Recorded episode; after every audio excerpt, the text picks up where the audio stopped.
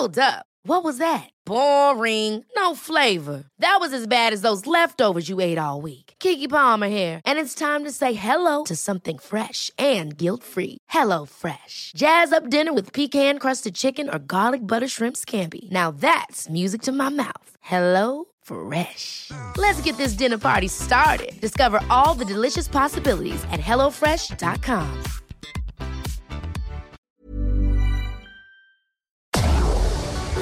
Tarde a tarde, lo que necesitas saber de forma ligera, con un tono accesible.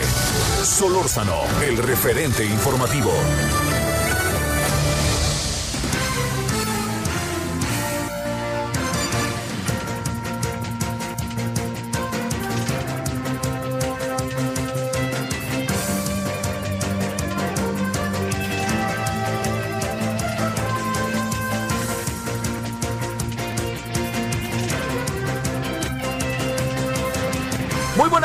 Gracias que está con nosotros. Son ahora las 16 horas en la hora del centro.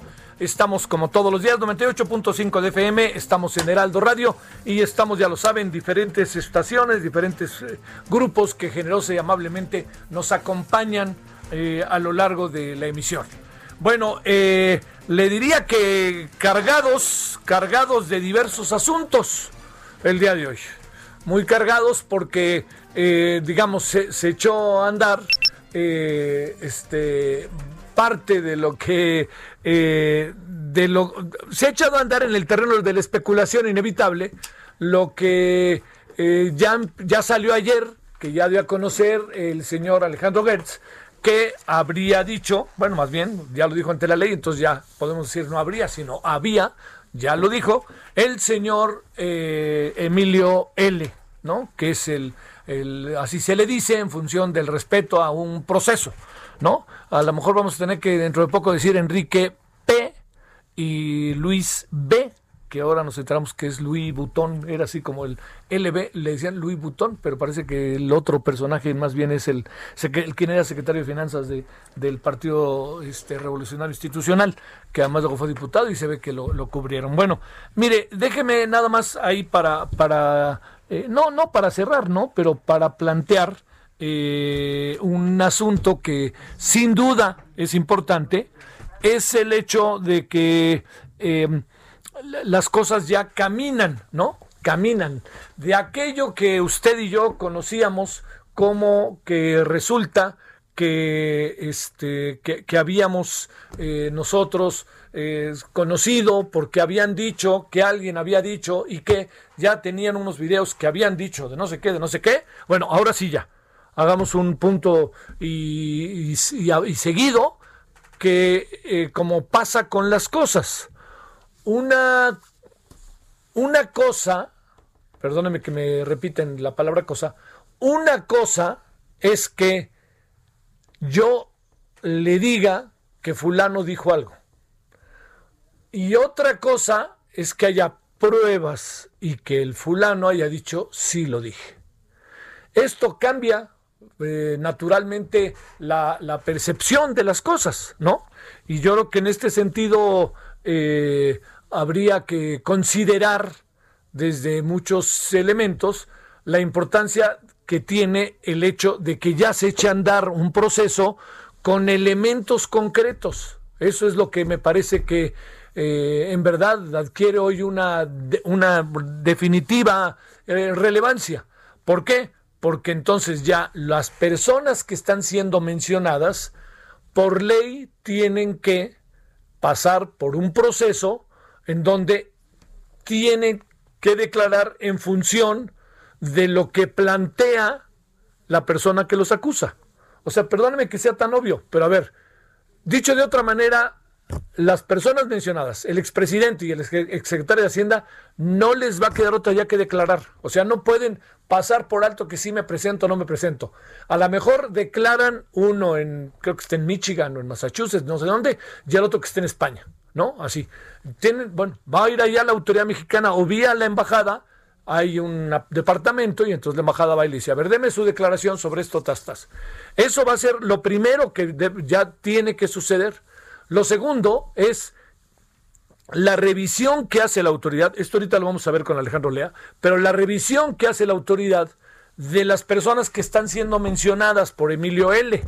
Entonces, estas personas que son mencionadas, pasa ahora un proceso de revisión de si tienen que declarar o no tienen que declarar. Entonces, bueno, en eso estamos, así de fácil.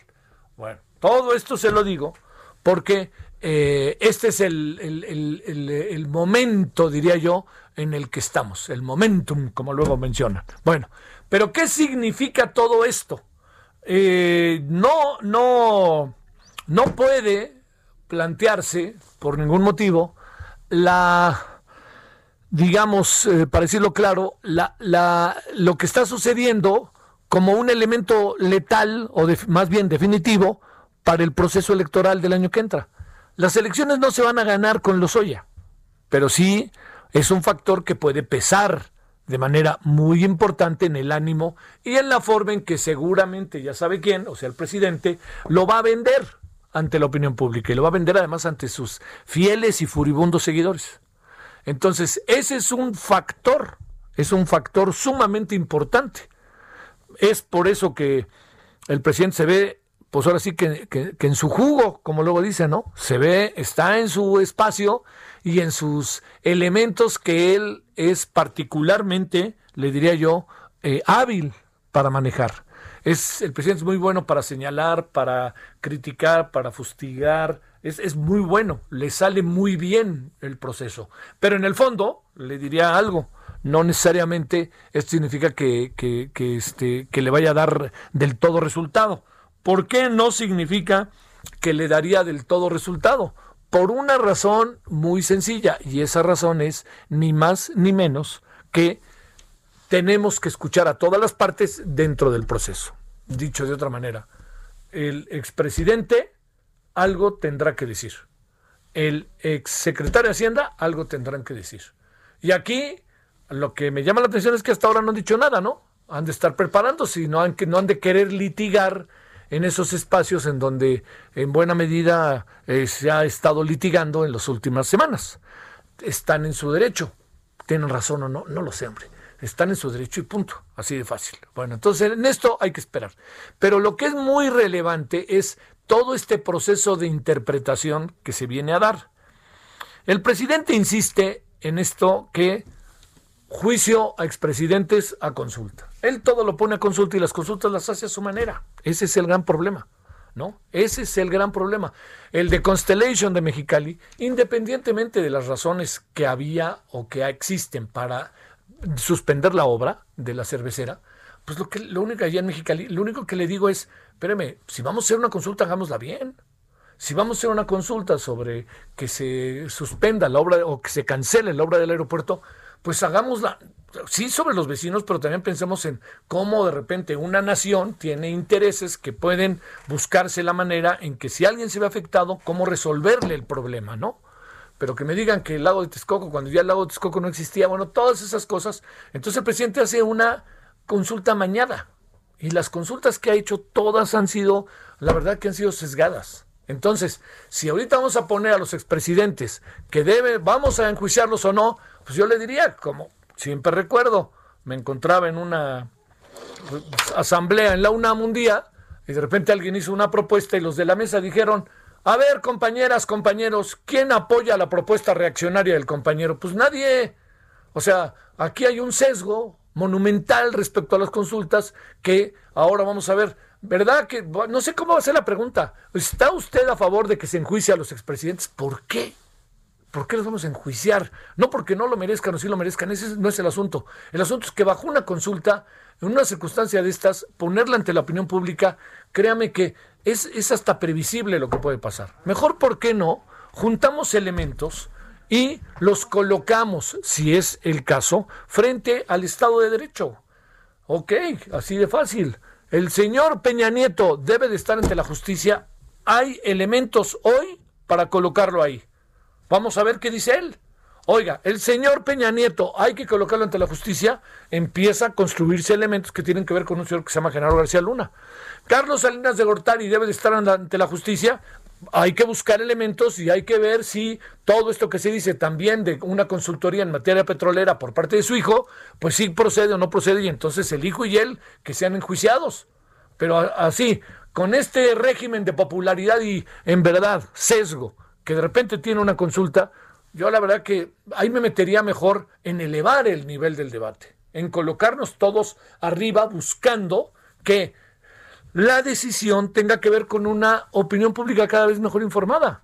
Así de fácil, ¿no? Yo sé qué piensa el pueblo y a mí no me van a engañar. Sí, me parece que está más que bien, muy bien, diría yo. Pero tanto así como que eh, la gente no sepa lo que está pasando, pues claro, si, si nomás se les da la información parcial y se les sesga, es muy difícil que la gente pueda pensar otra cosa. Yo soy de la idea, soy de la idea y sí le digo, que este pasado de nuestro país, en verdad está encontrando, el país está encontrando un momento verdaderamente sensacional, perdóname que utilice esa palabra, con lo que está sucediendo el presidente, expresidente y el secretario de Hacienda, en función de toda la información que se manejó, de todo lo que se dijo, de las evidencias de trabajos de investigación de periodistas y organizaciones civiles, estábamos obligados a tenerlos frente a tribunales para que explicaran las muchas acusaciones que había. Cuando aparece el señor L, que tiene todo el sartén por el mango, y que también no se nos olvide, es parte del soberano relajo que traemos, él es parte del soberano relajo que traemos, pues entonces resulta que ya que estamos ahí y ya que está todo ese asunto en, frente, pues tenemos una oportunidad, yo me atrevo a decir, sensacional, importantísima, de poder desmenuzar ese pasado tan verdaderamente brutal que tenemos, ese pasado tan, tan difícil que hemos vivido y que en el cual ha sido la impunidad, la corrupción y todos estos factores los que han estado enfrente de nosotros. Yo eh, le, le, diría algo final en términos de las muchas interpretaciones que hay. No se nos debe ir este caso. No se le debe ir a la fiscalía. La fiscalía debe de hacer un gran, gran trabajo, no solamente el que ha hecho hasta ahora, que no ha sido nada fácil, y también no se puede dejar de reconocer algo. Yo tengo la certeza de que sí, eh, si esto de lo que estamos hablando, del caso L y con todas sus secuelas, tuviéramos otro presidente, yo puedo tener la certeza de que no sabríamos nada y el asunto estaría tapado. A mí me parece que algo importantísimo que tiene que ver con el, con el presidente López Obrador es que no ha insinuado, entiendo que él lo alienta y le viene bien, pero no ha insinuado en lo más mínimo, no ha tenido la más mínima condescendencia. Vámonos, pues vámonos. La fiscalía es autónoma, sí, pero no nos hagamos. La autonomía de la fiscalía de repente no terminamos por cuestionándonos por ella por una por una razón muy sencilla. Y esa razón muy sencilla es la que tiene que ver con que este de repente el presidente contaba cosas que uno dice pero cómo las sabe pues solamente que se las haya contado a la fiscalía y yo aquí le dije varias veces dónde está la autonomía de la fiscalía de la fiscalía bueno pero como sea le quiero ser este insistente. Esto camina y yo creo que camina de manera se lo digo, altamente positiva, altamente eh, ojalá llegue hasta las entrañas, pero ojalá todo se presente acorde a la ley, muy bien trabajadito, todas esas cosas. Bueno, ese es una de las, ese es uno de los eh, de los elementos que hay eh, sobre la mesa. El otro elemento que hay sobre la mesa es que si usted pensó que el presidente iba a usar cubrebocas, pues cada vez se ve más difícil. Y le voy a contar por qué. Primero dijo que cuando se acabara la corrupción. Y bueno, pues la verdad que con respeto para el presidente, estos seis años este, está difícil que se acabe, ¿no? Luego dijo, no, cuando me lo digan los especialistas, ¿no? Al único especialista que escucha es a la, ya sabe quién, ¿no? Entonces, ese especialista es un especialista singular, ¿no? Porque es un compendio, compendio de contradicciones con el tema del cubrebocas. Bueno, sí sirve, pero no sirve, pero sí sirve, pero no sirve, pero bueno, mire, me voy, lo voy a poner, no me lo pongo, sí me lo pongo, no me lo pongo.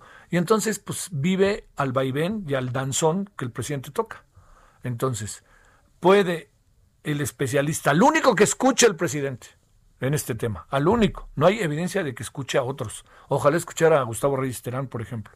Bueno, al único que escuche el presidente, por lo menos eso es lo que parece en este tema, no escucha a otros que tienen visiones distintas, a los que les han pedido, a los que, a quienes han pedido reunirse con él, que este, para hablar de este tema, del cubrebocas, de las mediciones, de todo eso. Bueno, todo esto que le cuento, si el presidente nada más escucha a su especialista y el especialista está sometido al presidente, pues ahora sí que primero se va a acabar la corrupción, ¿eh?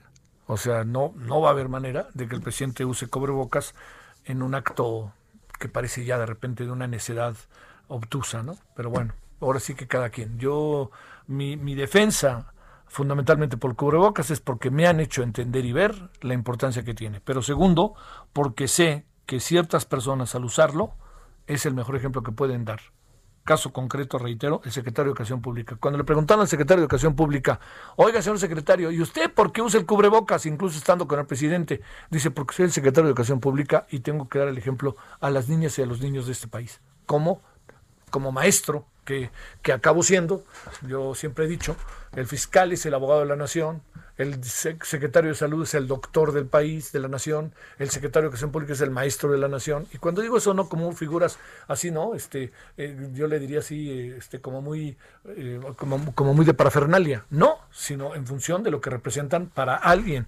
Usted y yo podemos tener muy claro que el fiscal es una persona tas, tas, tas, pero quien ve hablar al fiscal, quien ve hablar al secretario de salud, quien ve hablar al secretario de Educación Pública, piense usted padres y madres de familia, piense usted en niñas y niños. Ese es el encargado de la educación en México. Pues es el maestro de México, ¿no? Hay millones de maestros maravillosos, pero a lo que me refiero es en cuanto a la figura. Bueno, eso es lo que tenemos, parte de lo que tenemos el día de hoy. Hoy en la noche, en nuestra emisión de esta noche, vamos a hablar de hasta donde llegue, ¿no? Del lío, del gran lío que hay en la Cruz Azul, la cementera.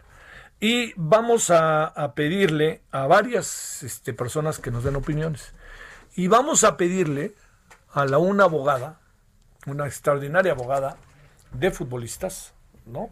Eh, la abogada Telma, le vamos a pedir, Telma Herrera, le vamos a pedir que nos hable de en el fútbol los jugadores. Estoy hablando, señora, no vamos a hablar del brillante triunfo que acaba de tener el Paris Saint-Germain sobre el Atalanta, sino más bien vamos a hablarle de específicamente, señora, señor, los que no les importa el fútbol, de los futbolistas como trabajadores. Tienen dos contratos, un contrato, cómo le hacen, cómo se relacionan, cuánto se lleva el que es el, el este, el apoderado, ¿no? Así el promotor cuánto se lleva el equipo, cuánto se lleva el otro equipo, cuánto se lleva la firma de las playeras, cuánto se lleva, además de todos ellos, el dueño, que el, tío del jugador que fue el que lo presentó, todas estas mundo tan brutal en el que viven los futbolistas, pero que pues es lo que los hace felices y es lo que les permite llegar muchas veces, ¿no? O sea, eh, hay, hay, hay buscadores de talento que les llaman, ¿no? En todos los deportes y en todas las actividades. Entonces de repente hay algunos que yo lo vi jugar.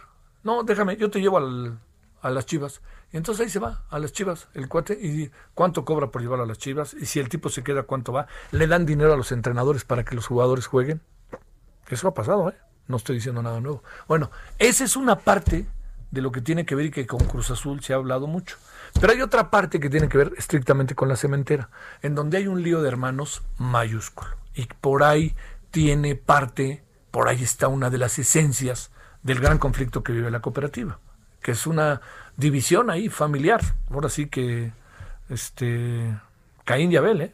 tal cual, ahí están peleadísimos. Bueno, todo esto que le cuento es lo que vamos a tener el día de hoy. Hoy vamos a hablar de eh, las, las eh, vacunas, vamos a hablar también de la economía, la gran cantidad de pérdida de empleos que hoy este, dio a conocer el IMSS, eh, y vamos a conocer también el punto de vista del el proceso legal que se sigue en el tema Emilio L., que es muy importante quiénes tienen que declarar, quiénes, quiénes deben, quiénes no pueden, quiénes están, todo eso, ¿no? A ver, van a encontrar, los van a meter a la cárcel, van a ir por Peña Nieto y lo van a traer de Madrid, ahora que incluso está medio enfermo, y lo van a meter y lo van a agarrar, lo van a meter a la cárcel, ¿o qué? Bueno, de eso es lo que vamos a hablar, técnicamente y legalmente, en qué estamos. Vamos a contarle parte de lo que ha sucedido este día. Solórzano, el referente informativo.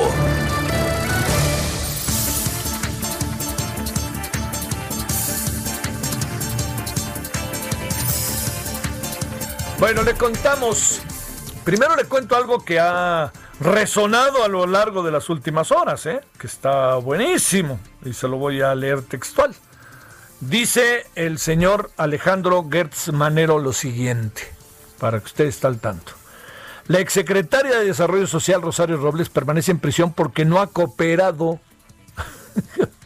que lo diga el fiscal, eso sí que en verdad me parece un exceso. Bueno, como Emilio Lozoya, ex titular de Petróleos Mexicanos, quien hizo una oferta para denunciar delitos que afectaron al Estado mexicano, dijo este miércoles el titular de la Fiscalía General de la República, el señor Alejandro Gers Manero.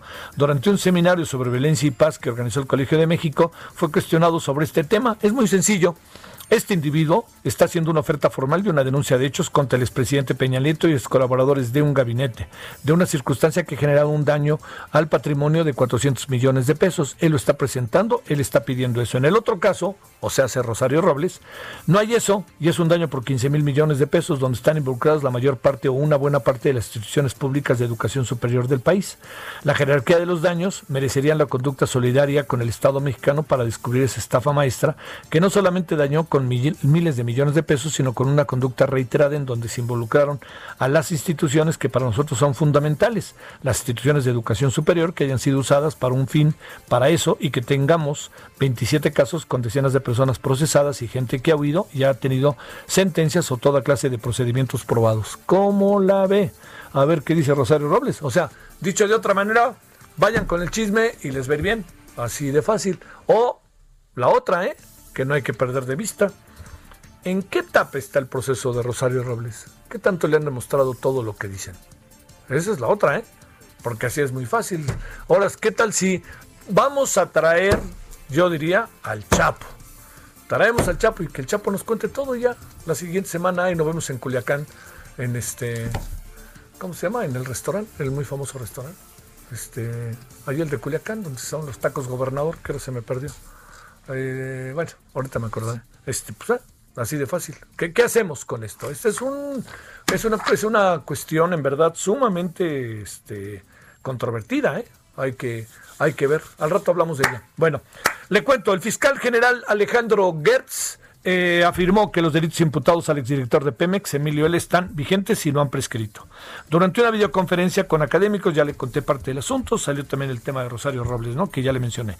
El presidente López Obrador consideró que tienen que ser citados a declarar los expresidentes Peña Nieto Calderón y todos los implicados en la denuncia que presentó ayer el exdirector de Pemex, Emilio L., que lo diga la fiscalía mejor, ¿no? No porque el presidente no tenga autoridad, sino dejemos que todo el asunto corra por otra vía. No lo combinemos con cosas que no nos acaban conveniendo.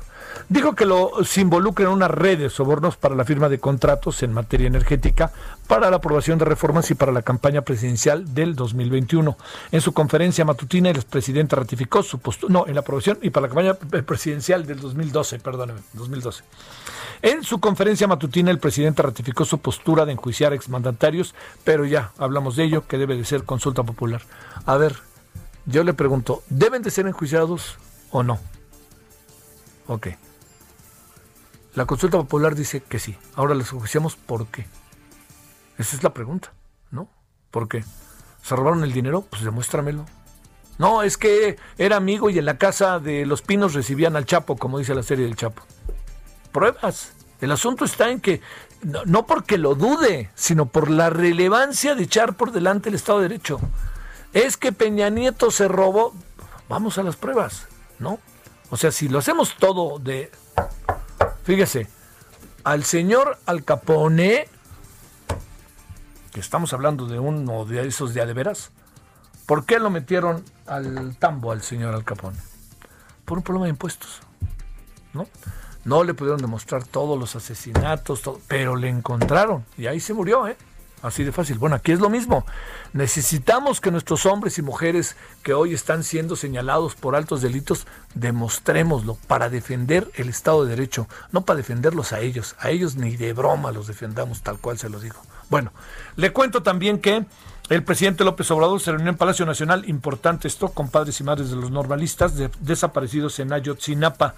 En el encuentro estuvo también Olga Sánchez Cordero, secretaria de Gobernación, y el subsecretario Alejandro Encinas. Se reiteró el compromiso con la verdad y la justicia y que no claudicarán en el caso. En tanto, los familiares de los normalistas urgieron a la detención de militares y policías federales y estatales que aseguraron estarían implicados. Es importantísimo, perdóname, es importantísimo esto de que cada determinado tiempo se reúnan con el presidente, que el presidente esté ahí porque eso permite ir avanzando en todo el proceso en el cual estamos metidos, que no hemos salido de la desaparición de los 43 estudiantes de la normal Isidro Burgos. Bueno, oiga, gracias que nos acompaña, ya le dije por dónde va a andar la emisión de hoy, ojalá esté con nosotros hasta las 6 y le recuerdo que estamos a las 21 horas en Hora del Centro, en Heraldo Televisión, Canal 10 de Televisión Abierta. Pausa.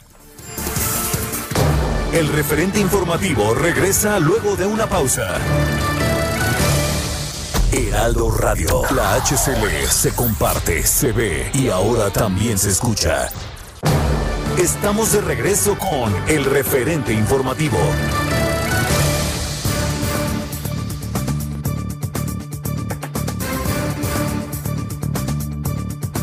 Bueno, gracias que por acá le sigue. Son las 16.30 en la hora del centro en este día 12 de agosto. Eh, le recuerdo que hay que estar eh, déjeme un, nomás un momentito captar más allá de lo que presumo generalmente sucede su atención, porque ayer que en la noche hicimos en el programa Heraldo Televisión eh, una revisión del tema de las escuelas privadas o escuelas particulares, eh, dentro de las cosas que aparecieron, para no perder por ningún motivo de vista, es el hecho de que a familias no les alcanza para continuar en las escuelas particulares al tiempo que algunas de ellas auténticamente han, han tronado, ¿no? O sea, no hay manera pues de seguir por los costos, etcétera. Pero lo que le quiero decir con toda claridad en este sentido es que no perdamos de vista que usted puede inscribirse. Aquí lo que es muy importante en la inscripción es que acuérdese que no hay necesidad de preocuparse por si tengo yo lugar o no tengo lugar, porque las clases son a distancia. Entonces la clave está en que usted se ponga inmediatamente en la lista, que lo acepten a su hijo y que su hijo pueda eventualmente cursar alguno de los grados escolares en los cuales sea su turno, o sea, el tiempo que lleva. Sin embargo, lo que hay que pensar es que se puede resolver el problema en lo inmediato, pero habrá que ver qué pasa en el mediano plazo, porque en el mediano plazo, imagínense la gran cantidad de estudiantes que hoy sí pueden tener acceso a la escuela, porque llevan efecto el proceso, ¿no? Está el que yo me hacía, el que le hacía referencia, llevan a, efecto el proceso en el cual pueden entrar a la escuela, eh, porque es a distancia, pero cuando necesiten un lugar en clase, ahí sí, en, el salón de clase, ahí vamos a sufrir. Entonces hay que moverse, hay que echarse para adelante bajo esta situación excepcional. Punto. No hay que darle vuelta y no lo pierda de vista. Ayer que platicábamos con muchos maestros de escuelas particulares, con maestros, con directivos, con etcétera, por ahí va el asunto como para no perder de vista lo que está pasando. Bueno, vámonos a las 16.32 en la hora del centro. Solórzano, el referente informativo.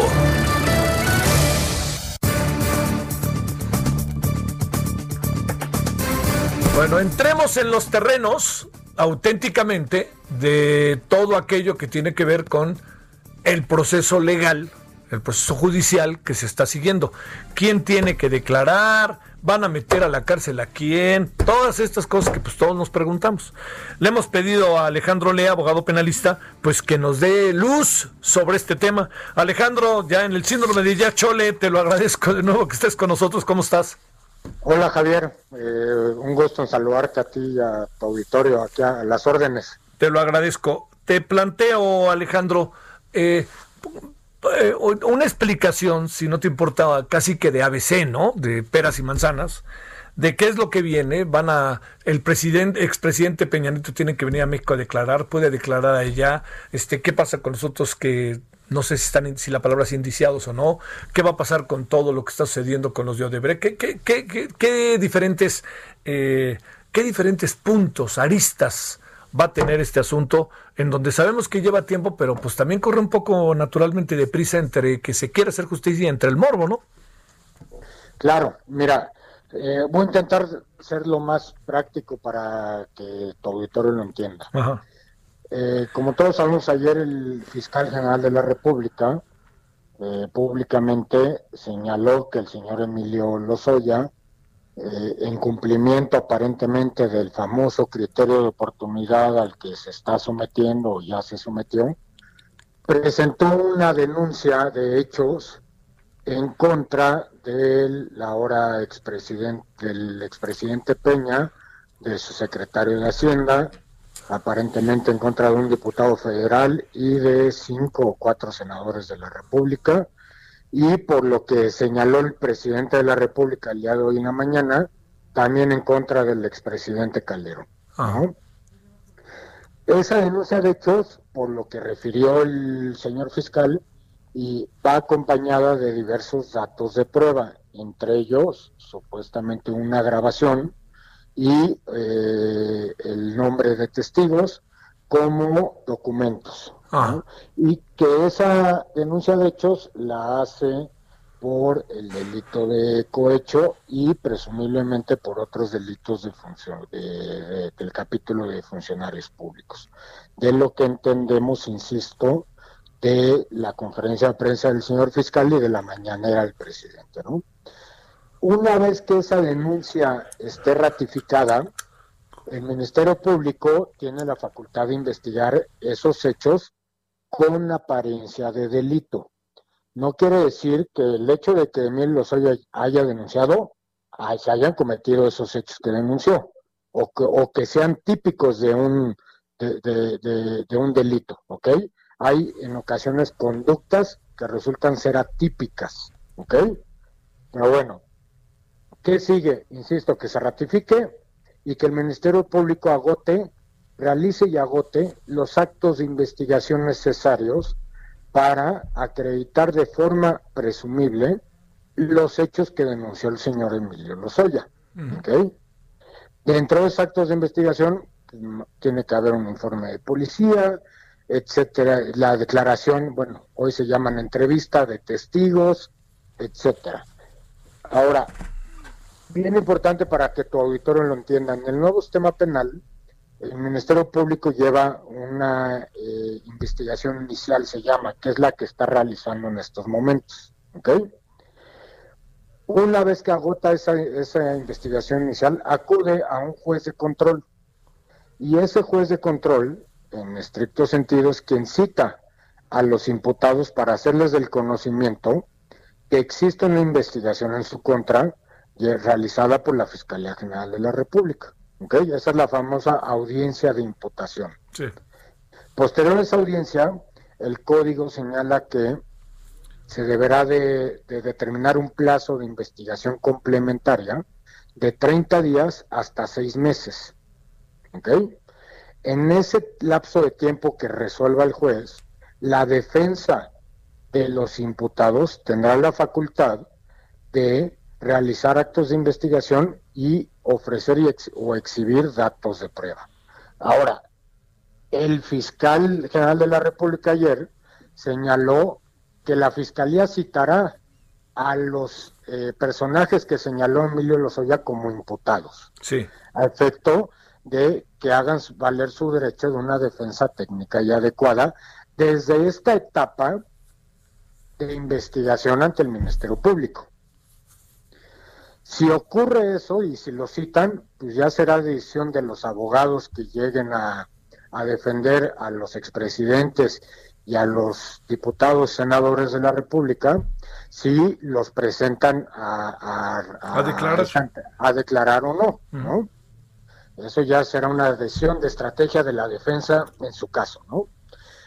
Ahora, respecto a los funcionarios públicos, que lo que entendí de la conferencia y de la mañanera es que son, es que es un diputado federal en ejercicio de sus funciones y, cuatro o cinco senadores en iguales circunstancias.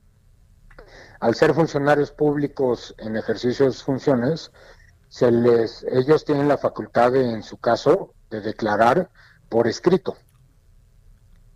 Sí. No hay necesidad de que se presenten. No hay necesidad de que se presenten ellos. Los expresidentes sí, porque hoy los expresidentes, los expresidentes ya no tienen ningún beneficio eh, eh, más que los que señalan la Constitución de tener un derecho a una defensa técnica y adecuada.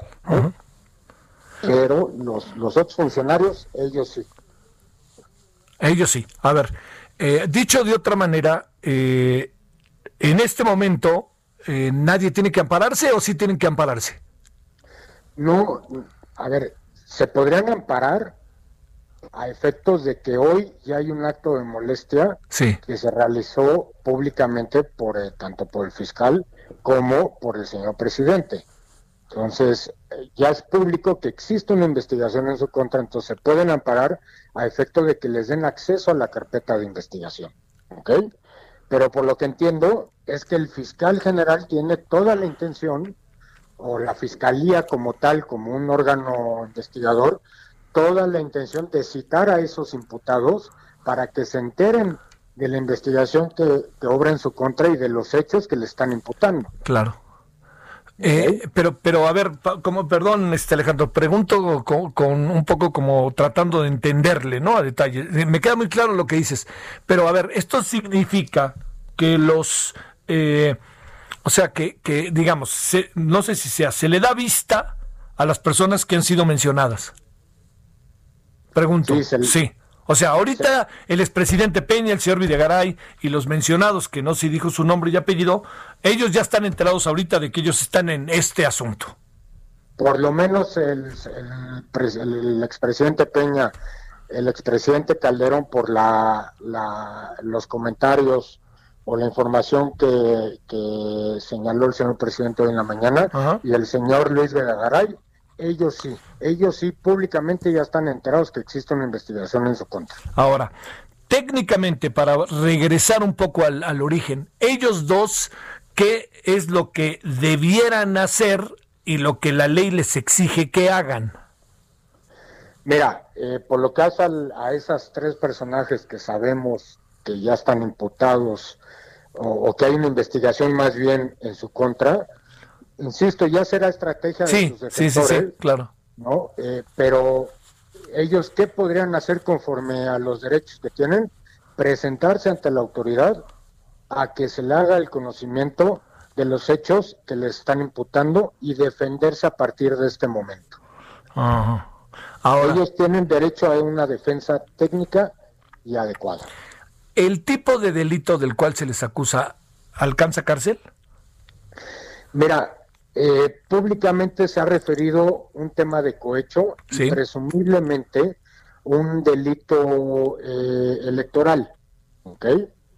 Eh, vamos a ver las circunstancias de cómo se lleva a cabo esa investigación, porque la pueden encaminar por, únicamente por ese, esos delitos o por otro tipo de delitos. Y, te recuerdo lo que te decía en nuestras últimas dos conversaciones que el a que Emilio Lozoya fue imputado por los delitos de lavado de dinero y asociación delictuosa y cohecho. Sí. Y para él tener el beneficio de fungir como testigo colaborador y tener ese derecho de criterio de oportunidad, tiene que imputar un delito más grave. En este caso, claro. insisto, yo creo que será una delincuencia organizada, pero bueno. ¿Y ese sí alcanza cárcel? Ese sí, evidentemente, sí es de prisión preventiva oficiosa. Los demás, eh, o los que señala la propia Constitución en su artículo 19, que son muy claros los artículos, los demás se podrá acreditar un tipo de prisión preventiva justificada siempre y cuando exista un riesgo de fuga. Claro. Ahora, los delitos a los cuales eh, señala, presumibles, ¿no? De los legisladores y de las otras personas, secretario de finanzas de un partido político, tengo la impresión de que es el PRI. O sea, esos personajes eh, están cometiendo un delito mayor del que se le acusa a los. A mi parecer, no. Ajá. Pero insisto, no sabemos si la investigación o si la propia denuncia está encaminada a una delincuencia organizada. Sí. ¿Ok? o habrá que ver por qué fracción del delito electoral están siendo investigados e imputados, ¿no? Porque acuérdate que se reformó recientemente la propia Constitución al respecto de los delitos electorales. el tema de las elecciones del 2012, la campaña electoral ese va a ser un asunto que es difícil poder meter en el marco legal debido a que es una situación que tuvo que ver con un, es un delito que hasta donde entiendo ya prescribió.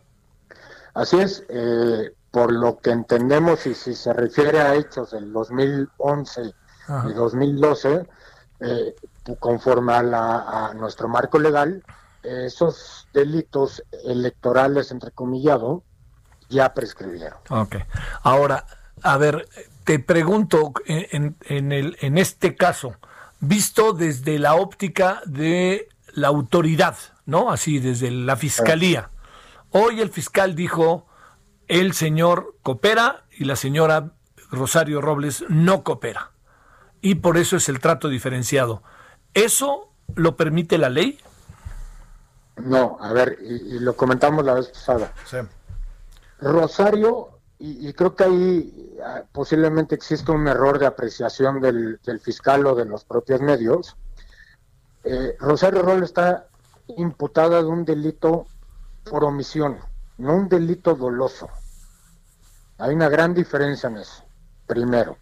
Dos, el delito que se le imputa a Rosario es no haberle, supuestamente no haberle informado al presidente Peña de irregularidades durante sus gestiones como secretaria de Estado. A ella no se le están imputando un desvío, un peculado por 5 mil o 15 mil millones de pesos. Eso es bien claro que, que, el auditorio lo entienda. Por lo tanto, Rosario, por el tipo de delito, no debería estar en la cárcel. A Rosario la mantienen en la cárcel por un tema estricta, estrictamente de que el juez en su momento señaló que para él estaba acreditado un riesgo de fuga en virtud que la señora supuestamente señaló ante una autoridad administrativa de la Ciudad de México un domicilio diverso, lo que ya se acreditó que ese trámite administrativo es falso de toda falsedad. Por lo que hace Emilio Lozoya, Emilio Lozoya se sometió a un criterio de oportunidad y dentro de sus beneficios precisamente es el que la Fiscalía no haya solicitado la prisión preventiva justificada, que en ese caso sí se justificaba porque el señor estuvo prófugo más de más de, un año. Sí, sí, sí. Entonces, esa es la gran diferencia. Yo, eh, insisto, estimo que es un error de apreciación, pero bueno, ya serán las autoridades judiciales quien le den la razón o no a la señora Rosario Robles o al señor fiscal, ¿no? Este, sí, es que la verdad, esa parte no, no, no es este, es simplemente el análisis de las cosas, no salir en defensa de alguien. La verdad es que esto adquiere una dimensión muy distinta vista desde la óptica Emilio L y Rosario R, ¿no? O sea, si está, es un, es un criterio más que legal de discrecionalidad, ¿no? Así es, eh, insisto, si nos vamos conforme a la ley, Rosario, el, delito que se, por el que se, ah, el delito que se le imputó a Rosario Robles no es de prisión preventiva, ni el de Emilio Lozoya. Sin embargo, hay condiciones objetivas, condiciones y consideraciones objetivas que sí acreditan en el caso de Emilio Lozoya un riesgo de fuga. En el caso de Rosario Robles, no. Sí, porque incluso se presentó, ¿no? Voluntariamente. Pero ¿por voluntariamente se presentó. ¿Por qué podrá decir que la señora no coopera? Y nos puede decir todo lo que sabe de la estafa maestra y este de todo lo que es las universidades, como decíamos aquí, lo que nos importan las universidades, todo lo que lanzó el día de hoy en el colegio, en una conferencia virtual con el Colegio de México, el Colegio Nacional o Colegio de México, perdón, el fiscal. ¿Qué, qué, qué criterio puede estar detrás de ello? La falta de información. Yo creo que sí, yo creo que también puede ser un mensaje, ¿no? A la propia Rosario, su defensa. Sí. De, acércate y vamos a platicar al respecto para que obtengas tu libertad. Sí. Yo creo que yo así, así lo leo, así lo entiendo. ¿no? Híjole, pues sí, sí te pido, bueno, yo decía, oye, a este paso, pues tráiganos al Chapo que confiese todo y adiosito, ¿no? Pues sí, pero mira, al final de cuentas será una decisión de ella y de su actual defensa, sí. ¿ok? En el momento que nosotros ejercimos eh, éticamente su, defensa, ella en todo momento, y así lo creemos nosotros y seguimos creyendo, es que ella no cometió el ilícito por el que se le está acusando. Eh, eh, exacto, ¿no? Sí.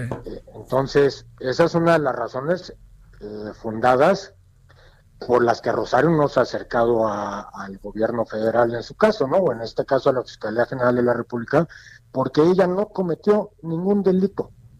Sí. Y ella estima que lo va a acreditar en su oportunidad, como dicen, tiempo al tiempo. Bueno, oye, este, pero mientras ahí sigue. Este, bueno, oye, una última cosa. En términos de los tiempos a los que haces, eh, a los que siempre uno hace referencia, eh, ¿cuánto tiempo una respuesta como la del expresidente y del secretario de Hacienda debe de llegar? ¿Hay un tiempo perentorio en donde tienen que responder lo más pronto posible? Cosas de, esa, de esa naturaleza. Mira, si la Fiscalía General de la República lo cita a efecto de que se enteren de la imputación que obra en su contra, tendrían que acudir el día que se les señaló. O, en su caso, de manera económica o de manera formal, solicitar otra fecha. Los tiempos, no hay, no hay unos tiempos definidos, únicamente después de la formulación de imputación. Esos tiempos sí los marca el Código Nacional de Procedimientos Penales. Previo a esa, a esa audiencia de formulación de imputación, la fiscalía se puede tardar un mes o dos años en la investigación. ¿Ok? Sí. Que, que lo hemos visto. Hay casos, eh, por ejemplo, el de Emilio Lozoya se inició desde el, desde el sexenio pasado y apenas eh, ahora. fue la, ahora fue la audiencia de, imputación. Sí. ¿okay? Pero bueno, hay otros asuntos que se han integrado en las carpetas de investigación o que se integran en un, en, en un lapso de 30 a 60 días. Mucho depende del acceso que tenga la, el órgano técnico, que en este caso es la, Fiscalía General de la República, a las pruebas para que acrediten de forma presumible, ¿ok? El hecho que está siendo investigado. Sí. Bueno, qué vericuetos, nos hemos vuelto este aprendices de abogados, abogado. Todos, tratando de más o menos entenderle a este asunto. O sea, este, dicho, dicho de otra manera, Alejandro, esto puede ir para largo, ¿no? Sí, eh, puede ir para largo. Insisto, no sabemos qué pruebas exhibió el señor Emilio Lozoya. Claro. Y en base a esas pruebas, qué actos de investigación tiene que realizar la fiscalía. Si son muchas pruebas tan bien sustentadas, pues es posible que hasta acudan a un juez de control a solicitar eh, audiencia para formular imputación en los siguientes 30 días o también puede ser en los siguientes tres años. Este, pues sí. Oye, una última cosa en, lo que corresponde a para cerrar ya se nos acaba el tiempo. En lo que corresponde a tengo recibos, hijo, yo no sé si alguien hace un recibo de, un cohecho, pero bueno, tengo recibos, dice, eh, tiene recibos, dice el fiscal, y además de recibos tiene otra cosa. Y es otra cosa, dice, tengo video.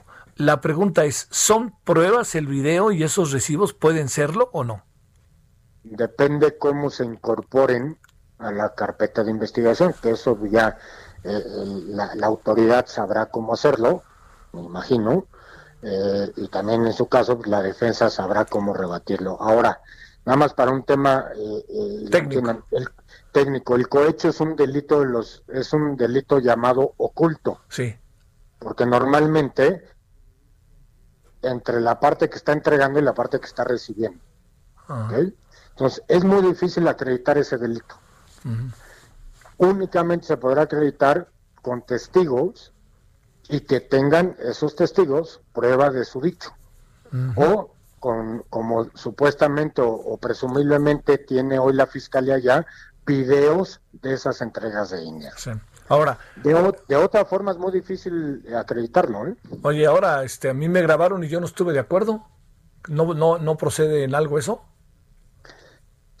Sí y no, que ya es una cuestión muy técnica, que inclusive hoy hay, hay criterios de la Corte al respecto, en donde eh, ya es eh, prueba legal, por decirlo así, una conversación o una videograbación, siempre y cuando el que participa la exhiba o la incorpore.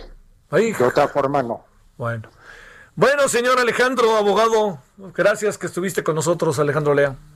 Muchas gracias, Javier. Saludos. Un saludo para ti, gracias, en verdad. Bueno, entiendo que estamos metidos en una serie de vericuetos con este tema, pero bueno, yo le, le, hemos tratado de, eh, de que usted tenga ahora sí que se lo digo, la mejor información sobre el tema, muy muy en, en peras y manzanas, ahora sí que este Casa House y Acher Manzana Manzan, o sea que todo sea lo más claro que se pueda y que nos sirva para entender lo que está pasando. Una sola cosa le digo, este asunto va para largo, va para largo. La única razón por la cual se pudiera apurar es por un factor externo. ¿Y sabe cuál es ese factor externo? Que haya presión para que el asunto se apure y esa presión tenga que ver con intereses ajenos a eso. Las elecciones son un interés ajeno a eso, aunque se use como parte del asunto, pero la elección es algo ajeno a eso. ¿No? Ahora, si yo le entro y le me echo para adelante y uso la elección para eso, pues bueno, pues ahora sí que eh, en eso andamos y en eso están. Así de fácil. Bueno, vámonos a la pausa. Son ahora las 16.54 en hora del centro y vamos a hablar de las vacunas. Es cierto que ya hay vacunas por doquier y llévela, llévela, llévela. No, vamos a hablar de ello. El referente informativo regresa luego de una pausa. Tarde a tarde, lo que necesitas saber de forma ligera, con un tono accesible. Solórzano, el referente informativo.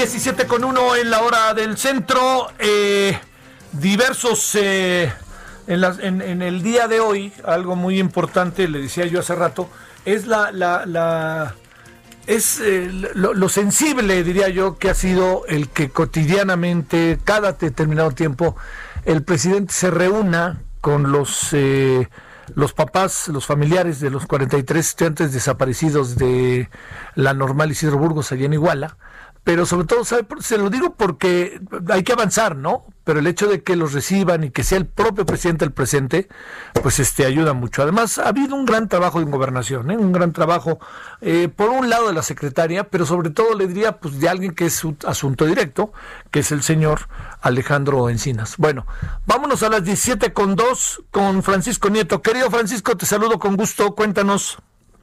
Javier, ¿qué tal? Muy buenos días. Efectivamente, buenas, buenas tardes. No te preocupes. Por más, por más de dos horas, el presidente Andrés Manuel López Obrador se reunió en privado con los padres de los normalistas desaparecidos de Ayotzinapa. Se trató de una reunión de seguimiento a la, en la que el gobierno federal les dio avances de las acciones que se realizan para dar con el paradero de los jóvenes desaparecidos en Iguala en, en septiembre de 2014, pero también los padres hicieron algunas peticiones.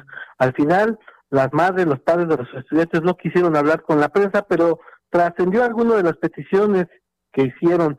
Una, y esta es una de las que más llama la atención, la de detener y someter a proceso a elementos del 27 Batallón de Infantería que incurrieron en falsedad en sus primeras declaraciones, que incurrieron en delitos por sus omisiones la noche de los hechos que tenían vínculos con la delincuencia organizada y que por acción u omisión participaron en estos hechos. Eh, se hace referencia al menos que se tendría que detener a cuatro soldados de este batallón. Asimismo, pues pidieron eh, que sea extraditado lo más rápido posible y procesado Tomás Herón, el ex jefe de la Agencia de Investigación Criminal, y bueno, y recapturar a los, a pues ya toda una serie de personajes que fueron liberando por, por la falta de elementos de prueba y que pues ahora necesitan, dicen los padres de estos estudiantes, que nuevamente sean procesados para que eh, vayan a la cárcel. Pues a grandes rasgos lo que los padres le pidieron al presidente, a, Alejandro Encinas, es que no vayan a inventar otra verdad histórica. Les piden que pues sean más certeros con su trabajo, que sean más certeros con las diligencias que se hagan y que muy pronto pues ya puedan dar los resultados de esperados, es decir, dónde están los muchachos, dónde están los estudiantes de Ayotzinapa, Javier. Bueno, oye, lo que lo que sí es este, a ver, de nuevo planteo, hay un tiempo perentorio, una fecha hacia adelante en donde se diga, porque ya se acerca otra vez el 26 de septiembre, este Francisco. No han querido dar una fecha o fijarse una fecha para precisamente no, pues, no meterse en aprietos, eh, pero la idea nos dicen es que si pudiera ya haber algún anuncio mucho más certero, eh, eh, pues, antes de de que se cumpla eh, un año más de esta desaparición y bueno, pues la idea es que eh, los padres de familia ya traigan información más pues certera. Sí, más certera. Sí, es que si no va a ser también, eh, uno tiene que ofrecer ahí respuestas. Oye, y no puedes inventar una realidad paralela, ¿eh? Porque, pues, digamos así, como estrictamente surge ya una nueva versión, perdón, pero, pero no, no rompe la esencia de lo que hasta ahora sabemos, ¿eh, Francisco? Es correcto, y ahora pues los padres apuntan, dirigen sus baterías hacia este 27 batallón de infantería que está en Iguala y que supuestamente pudo haber también incurrido en algún tipo de falsedad en esa, esa noche cuando desaparecieron los estudiantes. Saludos, Francisco. Hasta luego. Bueno, vámonos a las 17 con 5 en la hora del centro. Solórzano, el referente informativo.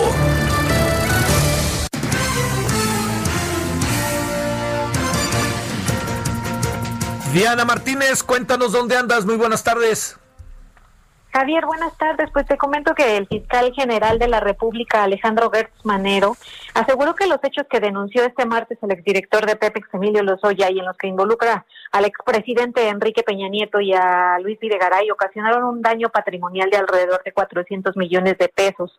Gertz Manero participó en el seminario sobre violencia y paz del Colegio de México, en donde fue cuestionado por el trato diferenciado a Lozoya, quien tiene actualmente la libertad condicional, y a la exsecretaria de Desarrollo Social, Rosario Robles, actualmente presa en Santa Marta, Catitla.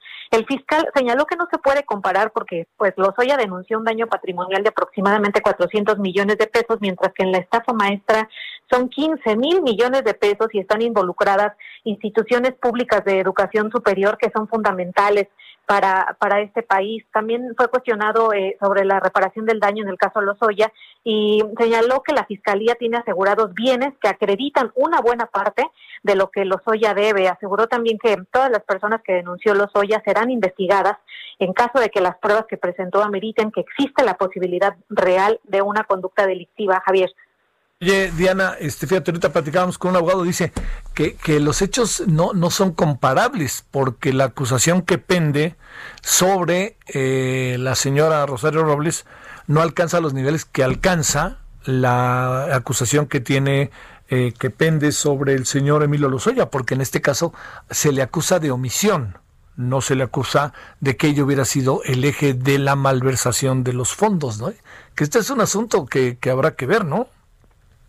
Sí, exactamente. Además que, eh, bueno, ella eh, eh, tampoco el delito de ejercicio indebido del servicio público amerita una prisión preventiva de oficio. Además. Y, bueno, estamos en, una situación similar en cuanto a, por ejemplo, lo que pasaba con el exgobernador de Quintana Roo, Roberto Borges, que también estaba acusado de lavado de dinero, que también huyó, recordarás, salió del país y lo encontraron, fue extraditado de Panamá y, bueno, pues la misma situación de, Emilio Lozoya, ¿no? Pero, pero él tuvo, tuvo este beneficio.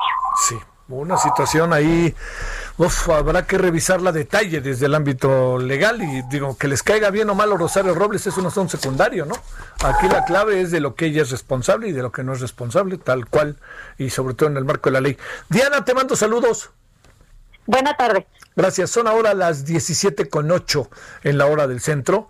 Eh, déjeme decirle que eh, uno de los, de los asuntos, eh, lo vamos a tratar en un momento, es a, diferentes lugares en donde su servidor ha ido, eh, está así que, es decir, por razones laborales, ¿no? Eh, que uno va a la esquina o alguna cosa así, de donde uno vive, eh, el tema es una y otra vez así que a uno le platican que, oye, ya está la vacuna, ¿no? Y entonces, sí, mira, es que los rusos, ¿no? Sabe que es, es un asunto que, que requiere de tiempo, no es un asunto que como de un día a otro, ¿qué más quisiéramos? Tiene que pasar por todo un proceso. Y ese proceso lleva tiempo y también ese proceso tiene que ver con el organismo de cada persona, ¿no? A ver, los que tienen diabetes, ¿qué pasa si se les pone? Los que tienen este presión alta o hipertensión, ¿qué es lo que pasa? Los que tienen problemas cardíacos, ¿qué pasa? Todas esas cosas que se juntan, pues necesitan un proceso para desarrollarse tal cual, ¿no? Y eso es lo que estamos, eh, se está viendo. Y además luego también habrá que ver si se, se aplica esa, eh, quiénes son inmunes, quiénes no son inmunes. Y luego una, una cosa que también me contaba un doctor, del ahorita vamos a hablar del tema, ¿eh? que, que me decía, lo que sucede también, no es solamente eso, dice, lo que sucede también es que cada país tiene, hay una, hay una, hay una visión mundial, pues, ¿no? Sobre todos los requisitos que se deben de seguir con las vacunas. Pero fíjese, hoy me, me, contaban algo, este, así que me, me, llamó, me llamó la atención, en verdad que se lo digo eh, mucho, eh, y lo voy a poner aquí sobre la mesa para que usted lo, lo vea, a ver qué le parece. Fíjese. Entiendo que nos hemos desarrollado de otra manera, ¿no? También. Pero tiene que ver con eh, el tiempo, que esto es algo que es muy, muy importante, el tiempo que lleva el descubrimiento de las vacunas, ¿no? Que eso es algo que uno tiene que revisar con enorme cuidado, ¿no? Eh, le diría, eh, por ejemplo, una vacuna como la rabia se llevó cuatro años encontrarla, así de fácil, ¿eh? Y eso le da una idea ¿no? de cómo, cómo las cosas pueden tardar. Eh, hay otras vacunas que han tardado casi 10 años, si no es que más, ¿eh? tal cual. Entonces, todo esto, más que verlo con pesimismo, hay que verlo con enorme, enorme cuidado. Eh, estaba buscando, fíjese aquí ahorita, porque en la mañana estuve ahí platicando con alguien sobre este tema, de lo que llevó cada una de las vacunas, el, proceso que llevó cada una de las vacunas, el, llevarse efecto, ¿no? El, el, este, el, el tiempo que se llevó comprobarlas y probarlas, tal cual. Pero bueno, ahorita le cuento porque ya tenemos en la línea en verdad, cada semana lo andamos buscando, ya va a decir, oye, ya, ya, pues ya contrátenme, ¿no? Yo que más quisiera, doctor. Doctor Fernando Vidal Martínez, médico internista cardiólogo del Instituto Nacional de Enfermedades Respiratorias del Linier. ¿Cómo has estado, doctor? ¿Cómo te ha ido desde la última vez que hablamos ahora? Bueno, Javier, excelentemente bien, con muchas cosas ahí interesantes ahora con la cuestión de la vacuna de los rusos y todo lo que acaba de comentar hoy de Relaciones Exteriores el Marcelo Ebrard con respecto a, que México ya va a entrar en fase 3 para la vacuna y suena muy interesante, pero habrá que ver en dónde vamos a estar parados con todo eso y a tus órdenes, Javier, como siempre. Gracias, auditorio, por escucharme y de verdad que muy complacido en que tú me entrevistes con mucho gusto. Bueno, oye, a ver, este, por todos, ahora también se habla de que Pfizer, ¿no? A ver, ¿por dónde empezamos para, para poder tener claridad respecto a, la vacuna y a qué le tenemos que hacer caso y a qué no, doctor, porque pues también te has de imaginar todas las esperanzas que obviamente se generan, ¿no? Este, a ver, ¿en qué etapa iremos en relación a la vacuna? Mira, cuando se hacen protocolos de investigación para poder determinar hacia dónde caminar en el sentido de si un producto va a ser avalado o no, eh, por lo que comentó eh, el señor Marcelo Ebrard con respecto a fase 3, quiere decir que está muy avanzado todo esto. Y eso significa que ha pasado las dos etapas más importantes, donde posiblemente los efectos colaterales son mucho menores y el beneficio que se tiene con respecto a la vacuna es mucho mayor y que obviamente pues eso genera mucha expectativa. No es lo mismo decir comenzaremos en México con una fase 1, sí. pues indicaría que estaríamos iniciando el protocolo. Aquí estamos ya en fase 3 y yo creo que eso alenta mucho a la población de poder decir que estaremos ante la posibilidad de una vacuna. Pero como todo esto, cuando algunas situaciones en especial cambian, habrá que ir muy en el trasfondo. Yo creo que Sanofi con su laboratorio Pasteur en Francia pues es uno de los puntos importantes para poder terminar, pero parece ser que empresas chinas y americanas también están en todo eso y ahora Pfizer lanza también de que posiblemente la investigación esté por ahí. Quien tenga la vacuna, que tenga el don de eso, pues tendrá una gran oportunidad de, ayudar a toda la población a nivel mundial para todo esto, pero habrá que ver realmente, porque es un, hay que recordar que el, el COVID-19 es un virus totalmente mutante, que es un virus no de DNA para agarrar bien el genoma del virus, es un RNA y eso lo hace que la vacuna sea mucho más difícil, inclusive la parte del tratamiento, Javier. No es tan sencillo, pero quien sea el laboratorio que sea, Pfizer dedica mucho dinero a la investigación, Sanofi también, y bueno, habrá que conocer cuáles son las empresas americanas y chinas que lanzan todo esto por alguna cuestión en especial, pero quien tenga todo eso, bienvenido. Y si nosotros los mexicanos vamos a entrar en fase 3, pues realmente pues es muy interesante hacia dónde va a caminar, sobre todo que si se hace población mexicana, podemos tener la certeza de que si la vacuna funciona, generará mucha expectativa de buena salud a los mexicanos. Oye, a ver, la parte que, que corresponde, doctor, a, eh, fase 3, ¿cuántas fases son las que se deben de cumplir primero? Generalmente, pues ya en la fase 3 es que ya la situación ha, ido mejoría, la mortalidad mejora, eh, si son los objetivos finales, mortalidad, que no se presenten nuevos casos de contagio, que población sana no haya esos casos de contagio y mejore, pues obviamente Javier eso indica que la fase 3 se está superando. Y cuando se llega a donde se supera el efecto beneficio más que el daño colateral, por supuesto es que dice entra una fase 4 y es cuando viene la aprobación por parte de la Organización Mundial de la Salud, que realmente es lo que tiene que dictaminar, aún así lo saquen los rusos, los hindúes, los chinos, los japoneses, italianos, quien tiene que dictaminar con toda esta fase de investigación es la Organización Mundial de la Salud, máxima en cualquier tipo de vacuna a nivel mundial.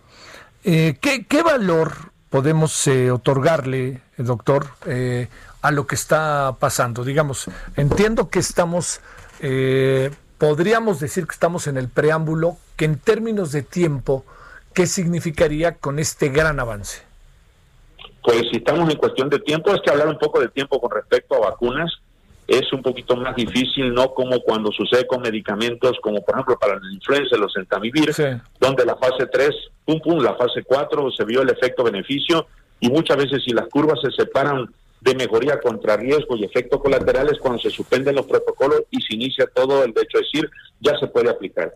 Entonces, hablar de tiempo es un poquito difícil. Si recordamos, la vacuna de la influenza estuvo en muy poco tiempo, realmente después de la pandemia en 2007, la vacuna apareció prácticamente para noviembre, diciembre, y obviamente pues la expectativa fue mucho mayor. Y teníamos un medicamento que era totalmente de impacto para mejorar las cuestiones de la influenza. Pero aquí recordemos que el virus es un RNA, el genoma del DNA no lo podemos captar, la mutación es importante y por eso las vacunas y el tratamiento no es tan efectivo como se esperaba. Eso, hablar de tiempo, yo creo que habrá que terminar. Si entra en la fase 3 y en la fase 3, en un periodo de unos meses, se separa el hecho de que no haya contagios, de que mejoró el impacto de la vacuna, de que disminuyó en forma importante toda la cuestión de mortalidad, por supuesto cuando ya viene la aprobación. Hay que recordar que a muchos, posiblemente por polimorfismo, la vacuna no le funcione y eso también tiene impacto y que hay que tenerlo mucho en cuenta. A ver, perdóname doctor, esto que acabas de decir, ¿qué quiere decir?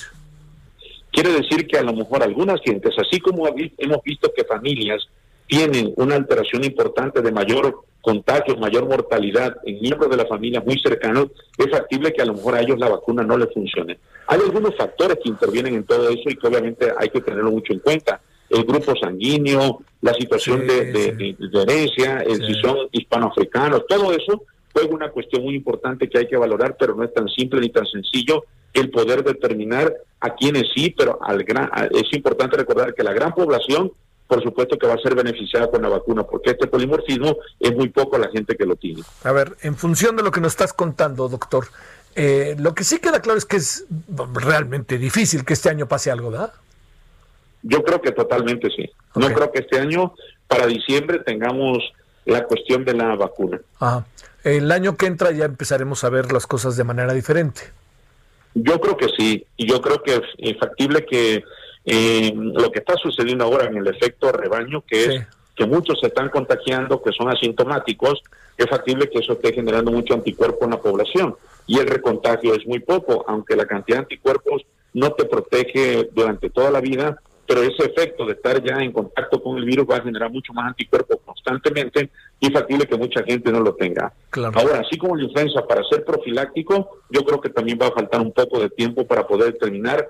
Yo creo que pasando el año, yo creo que en febrero marzo a lo mejor ya estaremos contando de una vacuna por México. Sí, este, eh, lo otro, eh, todo lo que eh, ahora me preguntaban, todo lo que tiene que ver con los que será los recién nacidos, un año, cosas así, ellos tienen algo como mecanismos de defensa, ¿verdad? Me, preguntaban hoy. Totalmente, es importante recordar, salió un artículo en el European Journal Respiratory con respecto a por qué los niños son menos contagiados de COVID. Y hay, hay dos, tres características muy importantes. Uno, que el niño trae la inmunidad innata dada por la madre. Dos, que los linfocitos, que, son parte de la protección del organismo, la defensa del organismo, los, los niños, los recién nacidos, los generan más.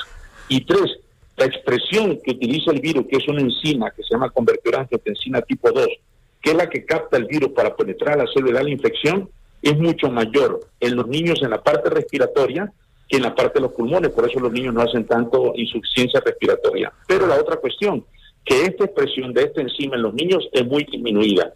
Y algunos otros factores donde lo que cubre los vasos de, de nuestro organismo, que se llama endotelio, se produce una sustancia que llama trombina. Los niños producen muy poco y por eso no tienen tanta trombosis como sucede en el adulto. En fin, hay algunas características de por qué el recién nacido, de por qué el niño tiene muchos efectos o muy poco efecto el coronavirus con respecto a mortalidad.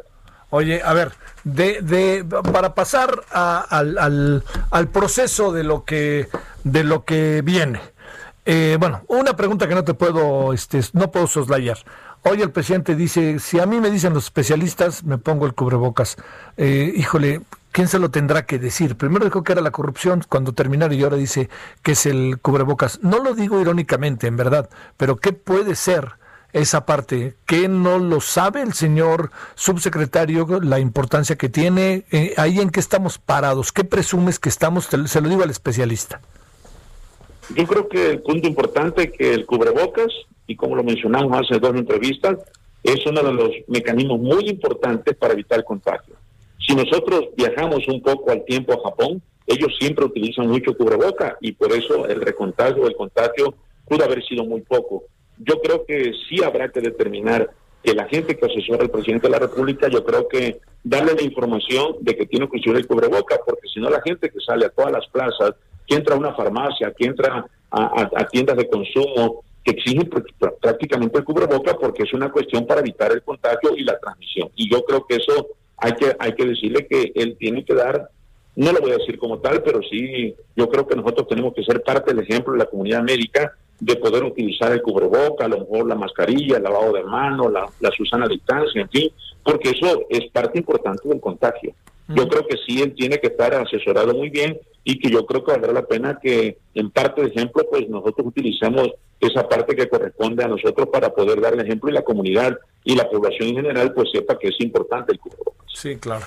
Oye, doctor, por último, eh, va para largo todavía el tema de las vacunas. Eh, vamos a tener cifras este, muy fuertes próximamente y, este, pues todo este semestre escolar se llevará efecto seguramente de manera virtual, ¿verdad?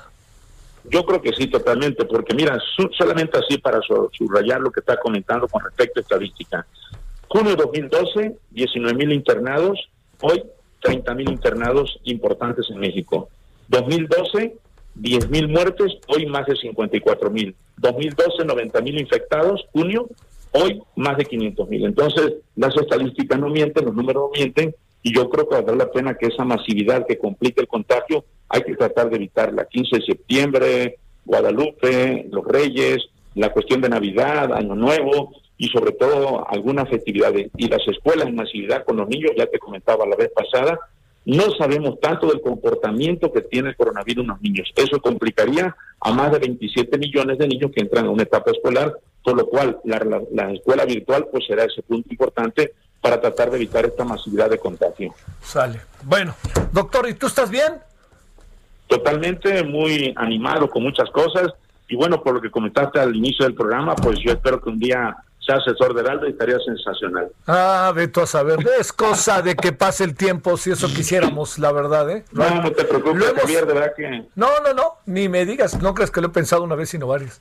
Este, vamos, ya veremos. broma, pero no. yo te agradezco mucho el detalle de la invitación, a tus órdenes, yo creo que hay algunas cosas de la vacuna que va a ser muy interesante, y si yo tengo alguna información antes, pero por supuesto que te la daré, si, el, si se utiliza a México como para fase 3, si se va abriendo la curva a mejoría la vacuna, yo te echo un grito y te digo, Javier, las cosas pintan sensacional. y si no fuera así, las curvas se van, ojalá, porque es lo que espera la población mundial y la población mexicana sobre todo. Y hay que tener en consideración, a muchos de los mexicanos se les digo que si la vacuna pega en México, hay que tener en cuenta que eso nos daría la certeza de que tendremos una gran oportunidad de evitar eh, muchas situaciones de muerte con esa vacuna en México. Un gran saludo, doctor, como siempre, doctor Fernando Vidal Martínez. Igualmente, Javier, a tus órdenes. Gracias, muy buenas tardes. Bueno, muy bien, buenas tardes. Este, México no está en la fase está, la vacuna está en la fase 3, México pertenece, pero México no está todavía siendo parte del laboratorio, para decirlo de manera más o menos explicativa de lo que está pasando. Pero ya escuchó, ha sido siempre muy eh, muy cauteloso el doctor Fernando Vidal. Yo ahora lo oí con la posibilidad de que algo pase. No en el corto plazo, por favor, ni lo imagine. Estamos hablando de febrero, marzo, abril del año que entra. El corto plazo, muy difícil. A lo mejor algunas naciones buenos experimentos harán a final de año. Pausa. El referente informativo regresa luego de una pausa. Heraldo Radio. Estamos de regreso con el referente informativo.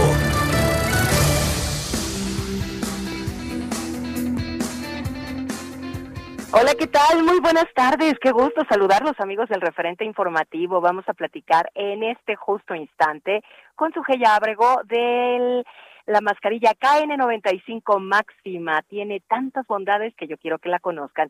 Sujei, buenas tardes. Adelante. Buenas tardes. Quiero comenzar recordándoles que no podemos bajar la guardia ni relajarnos. En México las muertes siguen aumentando, ya son 53.929 defunciones. Por eso hay que cuidarnos. Y precisamente quiero hablarles de la KN95 máxima, que en el mundo entero ya los organismos de salud confirmaron que las mascarillas y cubrebocas disminuyen los contagios de coronavirus. Por eso es importante seguir las indicaciones de las autoridades. Lo mejor del mundo es que es capaz de filtrar el 95% del aire. La evolución de esta mascarilla se llama KN95 máxima y solo se obtiene marcando el 800 mil o en la página hospitalar.mx, ya que hay tres razones para usarla y que la convierten en la mejor mascarilla. Nos da máxima protección porque son cinco capas de filtración que protegen de virus la máxima comodidad, diseño ergonómico que se acopla al rostro y su puente nasal a los contornos para evitar el ingreso de contaminación. Hay una máxima respiración porque tiene la sofisticada válvula Newman y podemos respirar con normalidad y evitar la sensación de sofocamiento. Antes de la pandemia, la KN95 no era conocida, pero su alta eficiencia la convirtió en el artículo más falsificado de México. Por eso marquen ya, porque solo se venderá a través del 800 mil en Hospitalar MX que tenemos un paquete de lanzamiento. ¿Cuál es su GI? Pues son 6 KN95 máxima para adultos, más 3 KN98 infantil. En total son 9 cubrebocas al 50% de descuento. Es el momento de llamar. ¿Para qué? Para que se protejan ustedes y a los más pequeños. Y recordarles, por favor, que precisamente ya llegamos a casi 60 mil defunciones y que no podemos escatimar en las medidas que tienen que ver con nuestra salud. Claro que sí, 800 cinco mil, ¿correcto? Es correcto. A marcar, amigos. Gracias, Ojei. Regresamos. Solórzano, el referente informativo.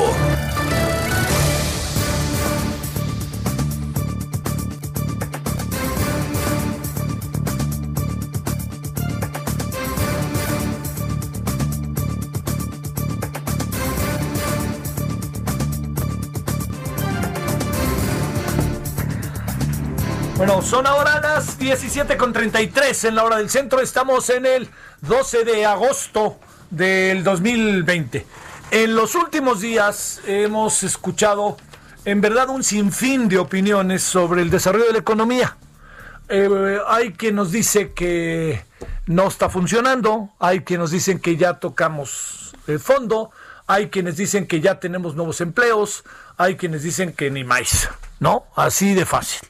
Este, bueno, ¿por qué no ponemos en perspectiva el asunto más allá de, nos guste, no nos guste, en fin, como tratar de razonarlo con elementos que nos puedan ayudar y servir para poder entender el proceso que estamos viviendo económico y sobre todo yo le diría, ya estamos en el segundo semestre del año, ¿no?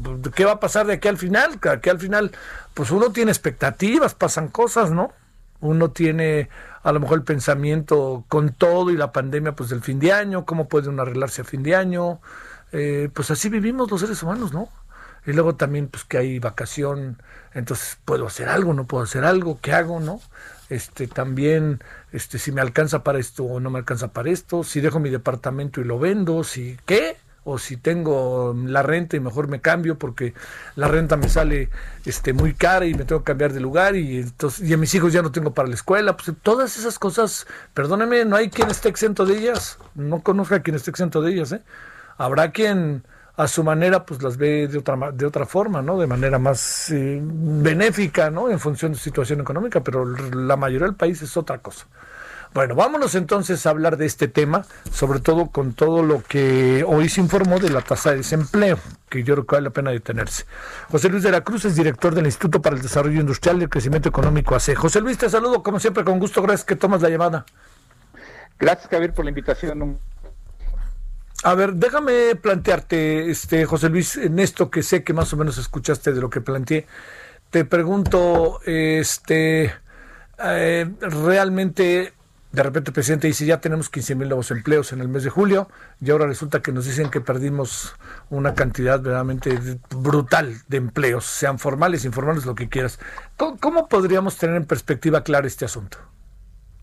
Claro, eh, yo creo que aquí hay pues dos hechos a considerar eh, eh, de manera primaria.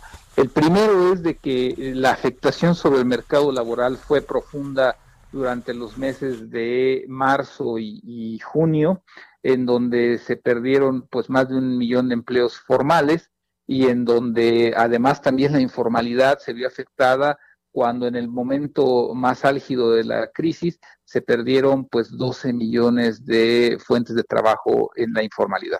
Entonces, eh, esa afectación fue fuerte. A partir del mes de julio lo que se, se, empezó a observar es que se detuvo esa caída y que en algunos rubros, en algunas regiones del país se empezó a recuperar muy ligeramente, muy levemente el empleo. Sin embargo, esa recuperación, el segundo punto a considerar es que además de ser eh, muy modesta, no alcanza a, digamos, a resolver el problema que se generó eh, con la pérdida de empleos anterior, es en rangos de salario más bajos, es decir, eh, se, están generando empleos de entre uno y dos salarios mínimos y aquellos que pagaban más de tres salarios mínimos se están perdiendo. Esto en resumen, ¿qué nos presenta? de que pues todavía debemos ser eh, muy cautos en pensar que el mercado laboral se está recuperando. Eh, dos, hay algo que se llama pobreza laboral que está en niveles de 49% de las personas ocupadas, es decir, casi la mitad de los mexicanos que tienen empleo no pueden adquirir una canasta alimentaria básica. Antes de la crisis la cifra era del 35%. Eh, y en ese sentido, pues parece ser que eh, lo que estamos viendo es que el saldo es una precarización del mercado laboral. Uy, uy, uy, a ver, este, estas cifras que se dieron hoy de la pérdida de empleos, de casi un millón de empleos perdidos en lo que va del año, ¿se acerca a lo que es o es más o es menos? Digamos que lo que hoy se conoció de las cifras del IMSS lo que nos habla es del mercado formal, laboral, es decir, de, lo que, eh, del empleo que paga, además de un promedio de salario de 400 pesos diarios, que da las prestaciones de seguridad social, de pensiones, etcétera. Y esa es una parte de la foto, pero no es toda. Por el otro lado está lo que el INEGI ha publicado, en donde en la informalidad al menos ahorita quedan todavía por recuperarse más de 5 millones de fuentes de empleo. Entonces, en ese sentido, el daño que tenemos hasta ahorita, pues nos deja un saldo de que hay cinco, entre 5 y 6 millones de mexicanos que eh, pues no tienen el empleo que habían alcanzado eh, eh, antes de la crisis. Si sumáramos la cantidad de mexicanas, mexicanos que están en el desempleo, con los que lamentablemente se han integrado, ¿qué número alcanzaríamos en este momento? ¿Tienes una idea, José Luis? Sí, lo que hasta ahorita se reporta y que está puesto como gente que no está económicamente activa eh, eh, pero que en realidad está desempleada, eh, justamente es la cifra que mencionábamos, alrededor de 6 millones de mexicanos, entre 5 y 6 millones de mexicanos que están en esta situación de no tener una fuente de ingresos, es decir, estar desempleados. Ahora, las perspectivas en sentido así, te diría estricto, ¿cuáles son? ¿Por dónde le vamos a entrar? ¿Qué es lo que puede pasar? sobre todo con, con el planteamiento de que paulatinamente hay un regreso. Se ha anunciado que el primero de octubre podía regresar la burocracia tentativamente a un empleo presencial. Eh, se, han, se empiezan a hablar de diferentes cosas que pudieran eventualmente suceder eh, y no todos van a poder regresar. Y estamos por otra parte con muchos asuntos que iremos viendo poco a poco como eh, a lo mejor son muy diferentes de como originalmente lo, los teníamos. En esta, en esta perspectiva, en esta perspectiva de hacia fin de año, las noticias realmente son malas, ¿verdad? Digamos que lo que ya es un hecho es, eh, hay una afectación a la economía, eh, hay sectores como el textil, el calzado, el vestido, que, por ejemplo, están operando a, menos del 30% de su capacidad instalada, es decir, no están usando sus máquinas ni siquiera al 30%, y esto es un saldo que nos va a dejar esta crisis. Y en el mercado laboral, pues lo vamos a ver en forma de un menor consumo. ¿Qué es lo que eh, se va a observar, me parece? Que efectivamente de aquí a octubre, noviembre, eh, las condiciones van a mejorar respecto a lo que vimos en abril y mayo, eh, que reitero fue la parte más álgida de la crisis. Pero si lo comparamos con eh, el año pasado, esos mismos meses con respecto al 2019, eh, pues vamos a seguir estando por abajo de ese nivel. Entonces, mientras permanezca la incertidumbre del COVID-19 y como no se cuenta con un programa de reactivación que implique apoyo al sistema productivo como sí ocurre en otros lugares del mundo, pues muy probablemente lo que veremos es que en realidad el crecimiento ya de manera más sostenible pues va a llegar entre los meses de marzo y abril del año que entra. Eh, y es un crecimiento que nos colocaría bajo qué dinámica, bajo, el, eh, bajo lo que teníamos cuando. Digamos que alcanzar en concreto lo que teníamos en 2019, pues muy probablemente nos va a llevar hasta finales del 2000, eh, principios del 2022, mediados de ese año. y en la parte industrial va a haber algunos rubros que van a tardar más. La propia construcción, la estimación que tenemos es que va a ser hasta el 2023. Y eh, si esto lo pusiéramos en términos per cápita, nos va a llevar más de cuatro años. Entonces, eh, va a ser una recuperación gradual, heterogénea, porque además lo mismo va a ocurrir eh, en los mercados externos, es decir, los propios Estados Unidos pues tienen sectores que no se van a reactivar tan rápido. Oye, la parte que corresponde también a esto que es el, crecimiento país, vamos a tener un decrecimiento. Digamos que en este 2020 pues es muy claro, eh, por primera vez desde la década de los años 80 eh, el país va a caer en dos años consecutivos, 2019 ya pasó, menos punto tres, este año nosotros estimamos que va a caer 8.5, eh, eso pues es eh, prácticamente un hecho, y para el año que entra nosotros pensamos que sí va a haber un crecimiento que podría en un escenario positivo llegar a ser de cerca de 4%, pero que evidentemente pues se va a quedar ni a la mitad de lo que se perdió este año. Entonces, en, bajo esa expectativa, eh, digamos que las oportunidades que se van a generar en la parte laboral, en la parte de consumo, de inversión, pues evidentemente eh, pues no nos van a alcanzar todavía para recuperar lo perdido. O sea, creces cuatro por el decrecimiento que tienes. Así es, y que hasta cierto punto hay ciertos elementos inerciales, digamos, somos una población de 130 millones de personas, hay un consumo mínimo, hay una operación mínima, la propia economía informal es una válvula de escape que da ciertos flujos en la parte comercial. La relación con Estados Unidos pues nos permite mantener ciertos niveles mínimos de, exportaciones y como allá el programa de rescate que se está implementando es muy ambicioso, hay cierta eh, demanda de productos que, que empieza a fluir. Entonces, en ese sentido, mientras no haya un segundo confinamiento, pues esos elementos eh, favorecen el que eh, exista cierto grado de recuperación. Hoy decía la Organización Mundial de la Salud que puede haber un, nuevo rebrote que han llamado, e incluso en este sentido los países de la OPEP empiezan otra vez a plantear esta posibilidad de que el precio del petróleo baje. ¿Estoy en lo correcto? Digamos que sí, sí es la sombra de un segundo brote está pesando, pero yo aquí daría un matiz. Eh, eh, eh, este segundo brote sería, digamos, posible en el este de Asia, en donde prácticamente se, se, logró controlar y se puso en ceros en varios países. En América del Norte eso no ha ocurrido, es decir, Estados Unidos no ha podido controlar el primer brote, entonces, pues más que hablar de un segundo brote, veríamos que este se extendería y se exacerbaría y algo similar en el caso de México. Esto, digamos, lo, aquí lo relevante sería de que mientras aquellos países lograron controlarlo y abrir su economía y tener cierta bocanada de aire fresco, si me permite la expresión, en el caso de América del Norte y una parte de Europa, eso no ha ocurrido y eso es riesgoso. Sí, sí, sí, sí. Oye, eh, ¿te dice algo lo que el presidente dijo en la mañanera hoy respecto a que se están produciendo 30 mil nuevos empleos? Eh, digamos que ya él eh, eh, habla de, agosto, pues todavía públicamente no tenemos las cifras. Justamente hoy, lo, hoy lo que se publicó por parte del IMSS oficialmente fueron las de julio. Entonces, digamos que pues hay cierta información privilegiada que nosotros no tenemos, este y que digamos sería positivo que, que esto se confirme de que en agosto se empieza a generar empleo, pero hay que ser cautelosos porque, digamos, por un lado es por esta reapertura cierto proceso natural de producción que las empresas empiezan a planear para el fin de año, que normalmente es justamente entre agosto y octubre, pero que todavía tiene que pasar el filtro de diciembre, en donde normalmente hay mucho desempleo, porque este, esta parte eventual que se genera, pues ahí se pierde. Entonces todavía hay que ver los saldos. Oye, un garbanzo de a libra siguen siendo las remesas, José Luis digamos que por algunas razones que todavía no quedan del todo claras, eh, eh, las remesas siguen creciendo, probablemente porque los seguros de desempleo en Estados Unidos están cubriendo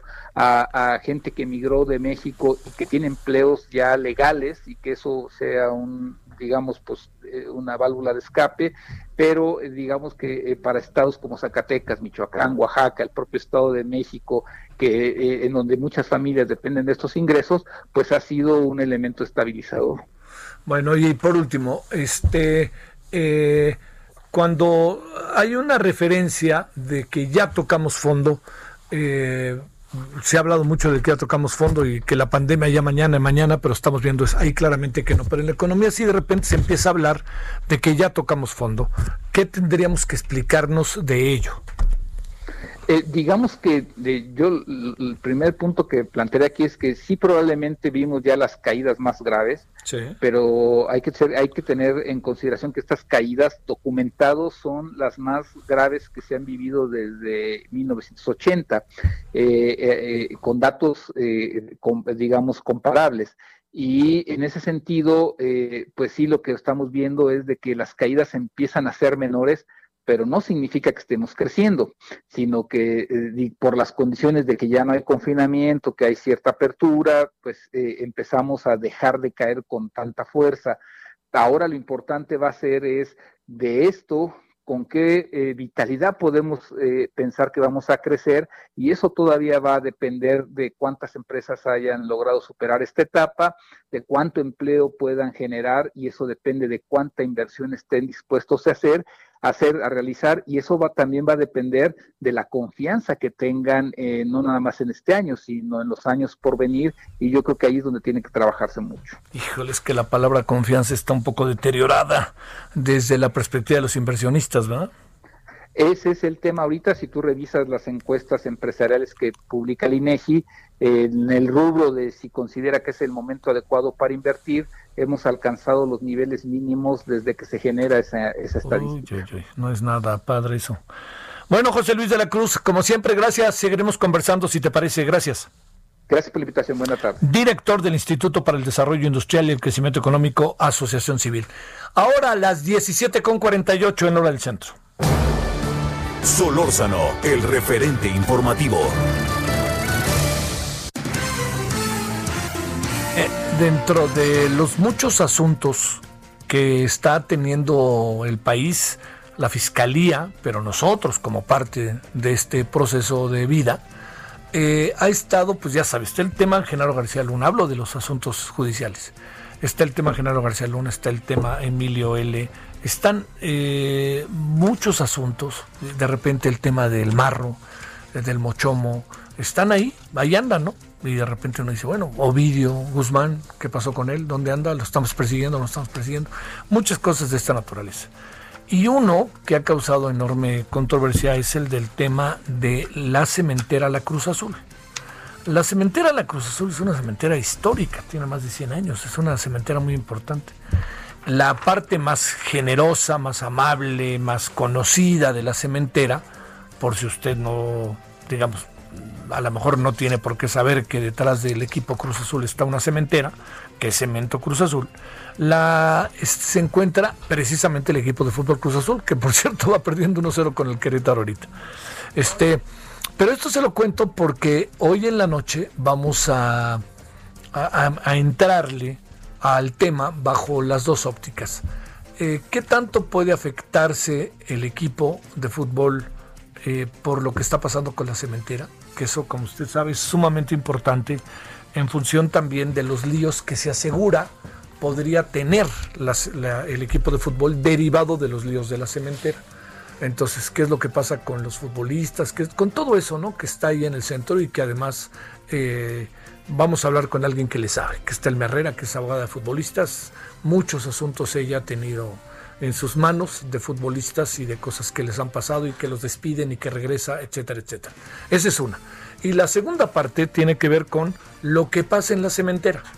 Entonces, algunos dicen que es un conflicto de Caín contra Abel, tal cual, pero otros dicen que el asunto va mucho más allá de ello y que tiene que ver con una serie de irregularidades que Guillermo Álvarez Cuevas habría o desarrolló a lo largo de todo este tiempo. Yo le he dicho aquí en varias ocasiones que de ese tema he platicado con Billy Álvarez, con Guillermo Álvarez Cuevas, y mi impresión es que la, versión que él da coloca eh, otro tipo de escenarios, ¿no? Pero bueno, pues es la versión de él, que ahora ya es un hombre perseguido por la justicia.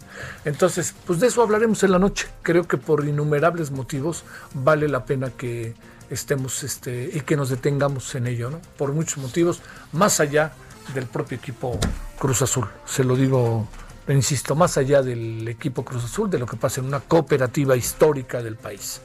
Bueno, vámonos con Iván Saldaña. Iván, cuéntanos para ir cerrando qué tenemos. ¿Qué tal Javier? Auditorio, muy buena tarde. Pues comentarles que para la bancada del Partido de la Revolución Democrática, el PRD en la Cámara de Diputados, Emilio Lozoya está gozando de privilegios en la investigación del caso Odebrecht, a pesar, eh, y lo cito, eh, cito textualmente a la bancada, de ser el principal operador de esa enorme red de corrupción. Así lo señalaron el día de hoy, Javier, a través de un comunicado donde pues también celebraron eh, que el exdirector de Petróleos Mexicanos pues presentara una denuncia de hechos en el que se implica al, al expresidente Enrique Peña Nieto y a Luis Videgaray. Sin embargo, pues eh, demandan a la Fiscalía General de la República que lleve la investigación del caso Odebrecht en México hasta las últimas consecuencias y sin privilegios para nadie. Textualmente cito a Verónica Juárez Piña, coordinadora del grupo, dijo, se debe respetar el debido proceso, pero no debe haber privilegios para nadie. No es posible que el principal operador de esta enorme red de corrupción se mantenga en libertad gracias a un acuerdo como testigo colaborador que no sabemos si tendrá o no resultados concretos. Confían que la fiscalía pues pueda hacer su trabajo, mi estimado Javier, pero bueno, esto es eh, el desacuerdo por parte de, de, la bancada del PRD y también de la oposición. En el mismo sentido se han manifestado otros coordinadores como Tonatiu Bravo de la bancada del Movimiento Ciudadano. Javier Auditorio. Oye, y agreguemos que esto echó a andar otra vez el tema de, eh, de Rosario Robles, ¿no? Sí, efectivamente, este tema de Rosario Robles, y pues bueno, ahorita hay que ver eh, exactamente a qué otros eh, funcionarios o exfuncionarios, eh, más bien exfuncionarios del gabinete del presidente Enrique Peña Nieto, pues también alcanzan, Javier. Muchas gracias y buenas tardes, Iván. Muy buena tarde. Oiga, bueno, ya nos vamos. Entonces, este, a ver, en la noche estamos en Heraldo eh, Radio, Televisión, canal 10 de Televisión Abierta, estamos en Sky, estamos en Isis y estamos con este tema, ¿no? De la cementera La Cruz Sol. Pero le tenemos información de lo que ha pasado a lo largo del día respecto al coronavirus, que ya están los números de hoy, ya se los contaremos a detalle en la noche. Eh, también tendremos en la noche algo que le puede creo que interesar, que es un seguimiento que venimos haciendo de eh, del caso Emilio L. Eh, de lo que se dijo hoy en la en, en, en este, la conferencia virtual en la que estuvo Alejandro Gertz el tema, se cruzó ahí el tema Rosario Robles y nos explicaba un ex abogado Rosario Robles hoy que es muy diferente lo que dice el señor Alejandro Gertz sobre este caso de Rosario Robles que lo que está planteado y las acusaciones que hay en su contra. No ha hablado, ¿eh? Ni el presidente, expresidente, ni el, este, el omnipresente, ya no tanto, secretario de Hacienda que fue canciller y nos trajo a Trump. Bueno, eso es parte. Y tampoco sabemos con certeza de las personas que pudieron ser mencionadas o que fueron mencionadas, rectifico, por parte del señor Emilio L., que fueron, pues que les llegaron al precio, o algo así, o algo parecido. Bueno, ya está Carlos Salinas salió ahí metido. Bueno, pásela bien, siga aquí con nosotros. Nos vemos a las 21 horas en hora del centro, ya lo sabe allá en Heraldo Televisión. Por lo pronto, buenas tardes, hasta el ratito.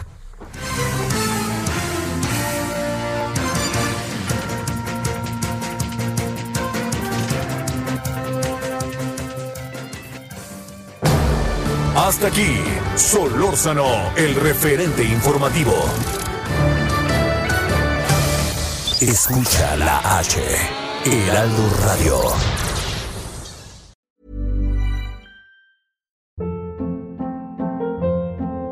Hold up. What was that? Boring. No flavor. That was as bad as those leftovers you ate all week. Kiki Palmer here, and it's time to say hello to something fresh and guilt-free. Hello Fresh. Jazz up dinner with pecan-crusted chicken or garlic butter shrimp scampi. Now that's music to my mouth. Hello Fresh. Let's get this dinner party started. Discover all the delicious possibilities at hellofresh.com.